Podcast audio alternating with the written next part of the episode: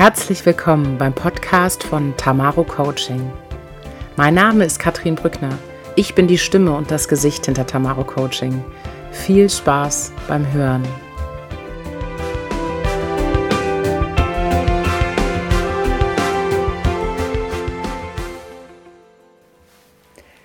Herzlich willkommen beim Podcast von Tamaro Coaching. Der letzte für dieses Jahr 2020. Was für ein verrücktes Jahr. Anders kann ich es nicht beschreiben. Ein Jahr, was voller Überraschungen steckte, was Herausforderungen mit sich brachte und auch viele Wachstumschancen. Meine Generation wurde noch von keiner Zeit so sehr gefordert wie von dieser.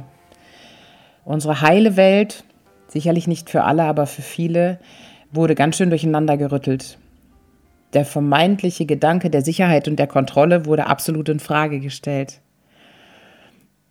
Eine gute Zeit, um sich zu reflektieren, Dinge in Frage zu stellen und mal zu überprüfen, wer bin ich, wo will ich hin, wo geht meine Reise hin und bin ich da angekommen, wo ich sein möchte. Ein gutes Jahr, um zu beginnen oder weiterzumachen, sich zu reflektieren auf verschiedenste Arten und Weisen. In den letzten Podcasts haben wir uns ja schon verschiedene Methoden angeguckt, wie Reflexion möglich ist, haben über die Metaebene gesprochen und auch die Affenbande betrachtet, die auf meinen Schultern sitzt oder auf ihren Schultern sitzt.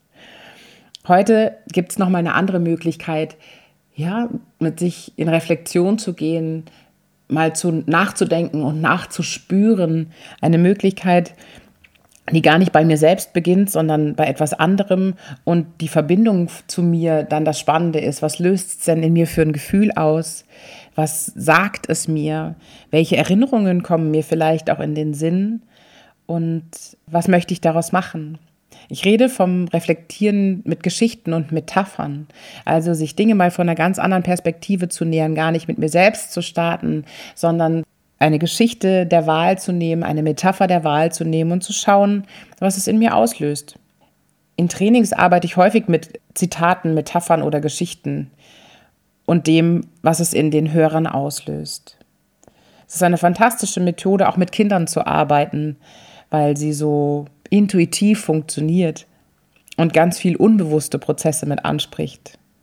Ich habe Ihnen heute eine ganz besondere Geschichte für mich mitgebracht. Eine Geschichte, die ich vor allem zur Weihnachtszeit liebe.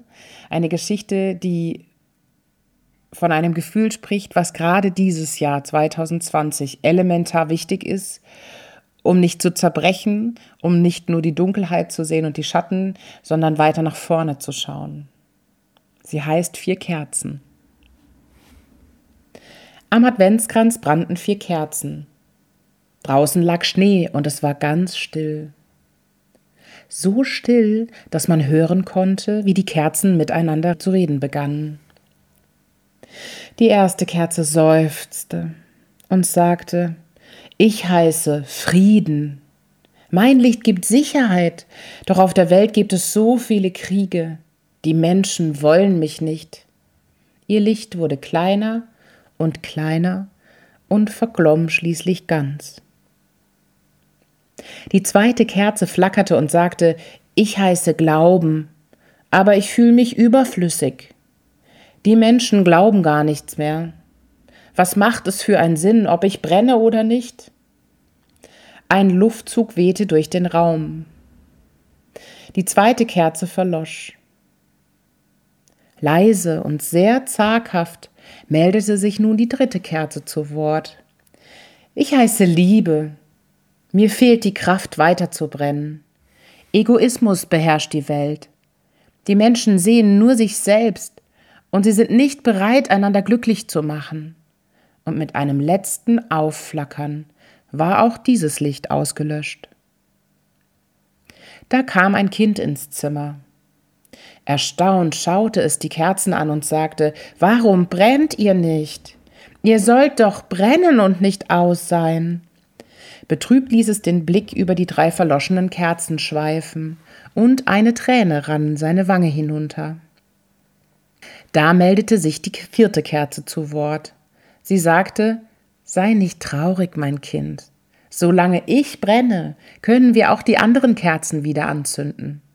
Ich heiße Hoffnung. Mit einem kleinen Stück Holz nahm das Kind Licht von dieser Kerze und erweckte Frieden, Glauben und die Liebe wieder zum Leben. Für mich ist diese Geschichte eine wundervolle Geschichte, die nicht nur von Hoffnung spricht, sondern mir diese auch schenkt. Wenn wir uns Hoffnung näher betrachten, dann ist es die positive Erwartungshaltung, etwas, was ich mir wünsche, etwas Wünschenswertes, was eintreten wird. Und die innerliche Sicherheit, dass das passieren wird, ohne dass ich Gewissheit habe. Die positive Erwartungshaltung halte ich für dieses Jahr, für 2020 und vor allem auch fürs kommende Jahr 2021 für ganz wesentlich, um nicht nur die Schattenseiten zu sehen, sondern auch zu schauen, was es mit sich bringt, was ich lernen darf als Person, was wir als Familie lernen dürfen und die Hoffnung darauf, dass es sich zum Guten wendet. Ich habe Ihnen wieder drei Fragen mitgebracht zum Nachdenken nach dem Podcast. Was löst diese Geschichte in Ihnen aus? Was gibt Ihnen Hoffnung? Wen oder was möchten Sie mit Ihrer Hoffnung wieder entzünden? Unabhängig davon, ob Sie Weihnachten feiern oder nicht, wünsche ich Ihnen eine besinnliche Zeit und einen wundervollen Jahreswechsel. Bleiben Sie gesund. Wir hören uns 2021 wieder. Ich freue mich drauf. Schön, dass Sie dabei waren. Vielen Dank für Ihre Zeit. Sollte es Ihnen gefallen haben, freuen Sie sich jeden Monat auf eine neue Folge vom Tamaro Coaching Podcast rund ums Thema Führung, eigene Entwicklung, Thema Coaching und alles, was Sie als Führungskraft interessiert. Ich freue mich aufs nächste Mal mit Ihnen.